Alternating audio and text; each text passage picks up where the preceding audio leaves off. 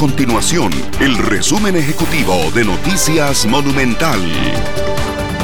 Hola, mi nombre es Fernanda Romero y estas son las informaciones más importantes del día en Noticias Monumental.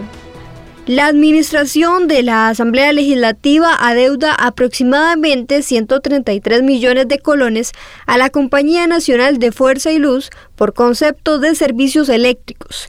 El monto total que se debe corresponde al servicio brindado en los meses de noviembre, diciembre del 2020 y enero y febrero de este año.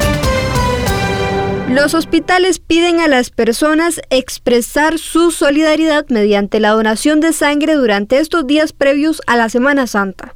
El llamado busca aumentar las reservas de sangre ya que a partir del 28 de marzo miles de trabajadores salen a vacaciones por la celebración de la Semana Mayor. Estas y otras informaciones usted las puede encontrar en nuestro sitio web www.monumental.co.cr. Nuestro compromiso es mantener a Costa Rica informada. Esto fue el resumen ejecutivo de Noticias Monumental.